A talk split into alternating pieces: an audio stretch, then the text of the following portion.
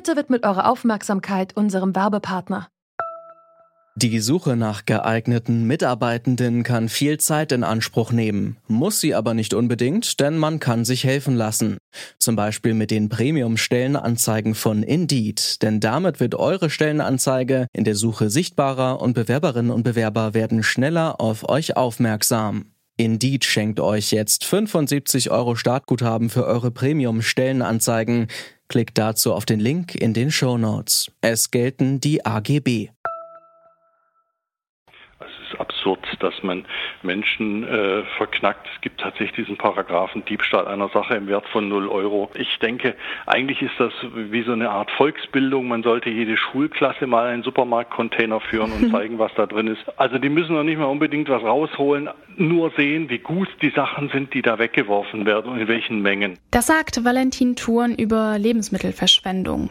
Insgesamt landen in Deutschland jährlich etwa 12 Millionen Tonnen Lebensmittel im Müll. Das ist ein sehr großes soziales Problem, denn global haben hunderte Millionen Menschen nicht genug zu essen.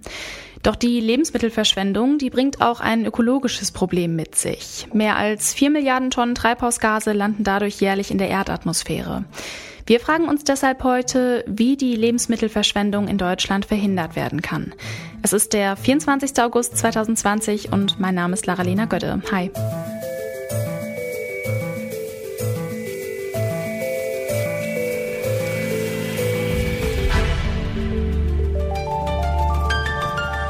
Zurück zum Thema.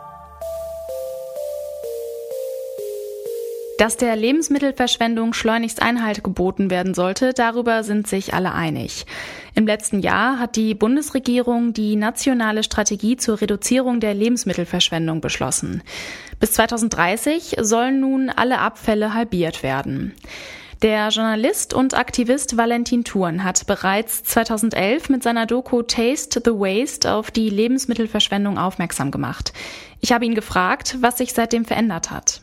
Ja, leider nicht wirklich was zum Guten. Also äh, es war schon toll, dass damals die Bundesregierung äh, auf unseren Film reagiert hat und gesagt, das kann doch nicht sein, dass wir gar noch nicht wissen, wie viel weggeschmissen wird, hat eine Studie in Auftrag gegeben.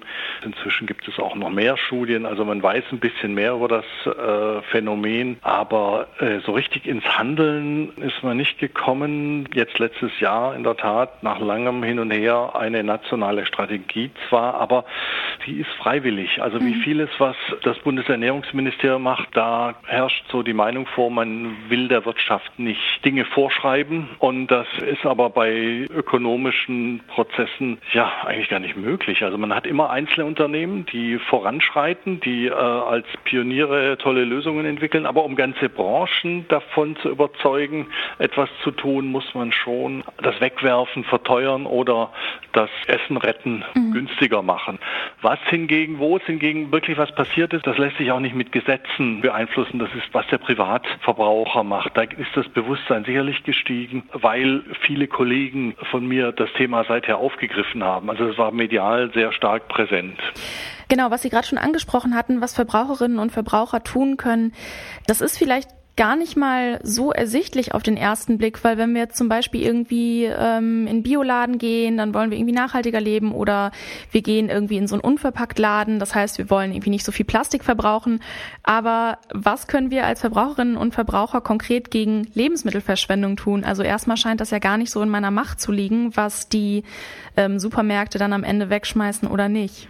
Das stimmt. Also ich kann nicht, ich kann sagen, ich gehe in einen Laden, der mir regionale Ware verkauft oder gar, ich meine, so Konzepte wie die Marktschwärmer, wo ich online bestelle und genau das abhole, was ich bestellt habe vom mhm. regionalen Bauern.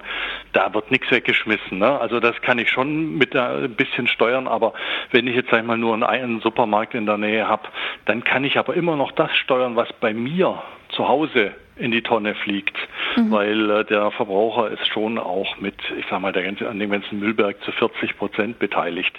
Mittlerweile gibt es Apps wie Too Good To Go, mit denen übrig gebliebenes Essen gerettet werden kann. Doch viele Supermärkte oder Bäckereien machen bei diesem oder ähnlichen Projekten noch nicht mit. Valentin Thurn erklärt, warum das so ist. Also ich glaube, das machen eher kleinere Restaurants zum ja. Beispiel. Die großen Supermärkte, die denken sehr stark in, äh, das sind solche Mengen, die da durchgeschleust werden und jedes Mal, wenn irgendwas von der Routine abweicht, macht das das teurer. Also das ist ja das Verrückte. Man hat ein Netz Orangen, davon sind sieben noch gut und eine ist verfault. Und wenn der Supermarkt scharf betriebswirtschaftlich rechnet, dann sagt er, ab in die Tonne. Das mhm. ist für mich das Billigste, weil die Arbeitskraft, um das Netz aufzuschneiden, die verfaulte Orange rauszuholen, einen neuen Preis äh, drauf zu machen oder aus mehreren Netzen ein neues Netz. Also das ist ein Arbeitsaufwand, der kostet mehr. Der Klimawandel wird dadurch befeuert, weil das Obst und das Gemüse ist ja mit viel Energieaufwand angebaut worden. Also äh, man müsste eigentlich dafür sorgen, dass die Unternehmen das spüren, dass es volkswirtschaftlich teurer ist, aber betriebswirtschaftlich spüren sie es halt nicht, weil in dem Preis Preisen diese Umweltschäden nicht drin sind. Deswegen muss man ihnen eine Hilfestellung geben, indem man sagt, die Müllgebühren sind teurer oder jedes Unternehmen, das Essen rettet, weitergibt, kriegt eine Steuererleichterung. Das gibt es in, in Nachbarländern. Italien hat das mit den Steuererleichterungen gewählt. Frankreich hat das äh, pure Verbot, äh, Supermärkte dürfen keine essbaren Lebensmittel wegwerfen, gewählt. Nur in Deutschland geht mhm. alles mit freiwilligen Vereinbarungen. Im vergangenen Jahr wurden zwei Studentinnen beim Containern, also beim Mitnehmen von Lebensmitteln aus Supermarktmülltonnen erwischt. Das Bundesverfassungsgericht hat nun entschieden, dass Containern auch weiterhin eine Straftat ist.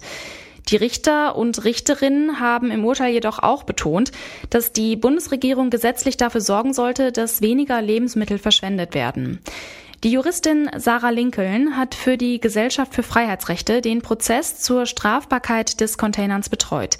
Ich habe sie gefragt, wie sie das Urteil einschätzt und welche Konsequenzen es haben kann. Tatsächlich ist der Beschluss des Bundesverfassungsgerichts ziemlich enttäuschend und ähm, wie ich finde, angesichts weltweiter Ressourcenknappheit auch völlig aus der Zeit gefallen. Ähm, das Bundesverfassungsgericht verpasst ja einfach die Chance, dem Strafrecht klare Grenzen zu setzen.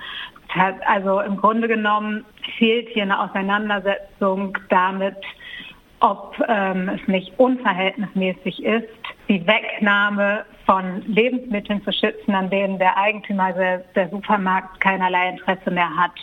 Positiv an dem Urteil ist auf jeden Fall, dass das Bundesverfassungsgericht eben mehr oder weniger deutlich ähm, Hinweise darauf gibt, dass der Gesetzgeber das alles auch anders regeln kann und eben andere Bestimmungen zum Umgang mit weggeworfenen Lebensmitteln treffen kann. Ob das reichen wird für eine politische Veränderung, ist fraglich. Ähm, es gab ja in der Vergangenheit immer wieder Initiativen, diese äh, massenhafte Lebensmittelverschwendung zu stoppen. Und bislang ist das, was aus der Politik kommt, allerdings unzureichend. Also bislang bleibt es bei Lippenbekenntnissen, freiwilligen Empfehlungen an die Supermärkte. Wir können nur hoffen, dass dieser Beschluss jetzt deutlich macht, dass wir eine politische Lösung brauchen. Und wir müssen allerdings auch darauf hoffen, dass eben der Druck aus der Zivilgesellschaft hochgehalten wird. Also dass Fridays for Future und andere Bewegungen eben weiter ähm, auf die Straße gehen und Druck gegen Lebensmittelverschwendung machen. Also es gibt ja schon viele Initiativen. Also ich benutze zum Beispiel so eine App, wo ich dann irgendwie am Ende des Tages Lebensmittel abholen kann von Supermärkten. Das reicht aber Ihrer Meinung nach noch nicht oder warum sind diese Initiativen nicht genug oder funktionieren nicht? Ja, das sind eben alles freiwillige Initiativen. Mhm. Ähm, das könnte man auch ganz anders regeln. Also wenn man zum Beispiel nach Frankreich schaut, da gibt es seit drei Jahren ein Gesetz, wonach die Supermärkte Lebensmittel gar nicht mehr wegwerfen dürfen.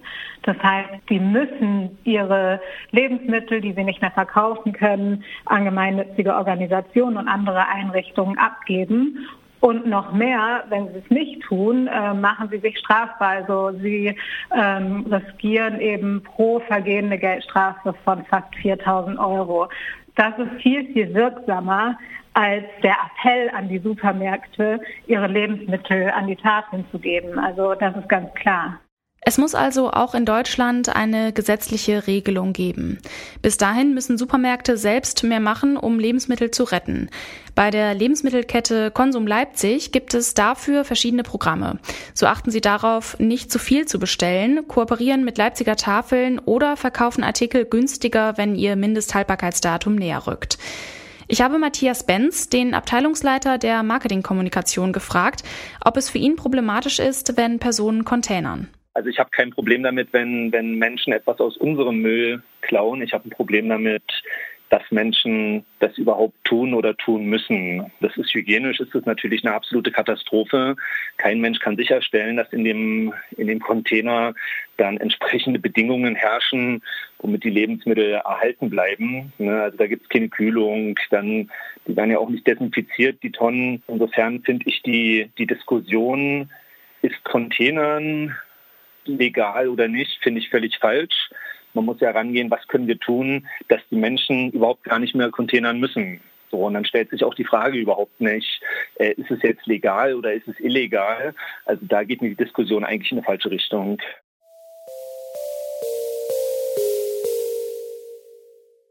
Valentin Thurn und Sarah Lincoln finden es problematisch, dass die Initiativen gegen die Verschwendung freiwillig sind. Es fehlt also an Gesetzen, die die Entsorgung von Lebensmitteln wie beispielsweise Supermärkten strenger regeln. In anderen Ländern gibt es solche Gesetze schon. In Deutschland ist das Retten von Waren aus den Supermarktmülltonnen jedoch weiterhin strafbar. Deshalb ist es wichtig, dass jeder Einzelne bewusster einkauft und dafür sorgt, dass nicht zu viele Lebensmittel weggeschmissen werden, indem er oder sie zum Beispiel Foodsaving-Initiativen unterstützt. Das war zurück zum Thema heute am 24. August 2020. An dieser Folge mitgearbeitet haben Julika Kott, Marita Fischer, Margarita Bulimov, Andreas Popella und Charlotte Thielmann. Chefin vom Dienst war Alina Metz. Wenn ihr Fragen oder Anmerkungen zum Podcast habt, dann schreibt uns gerne eine Mail an kontakt.detektor.fm. Mein Name ist Laralena Götte und ich sage ciao, bis morgen. Zurück zum Thema vom Podcast Radio Detektor FM.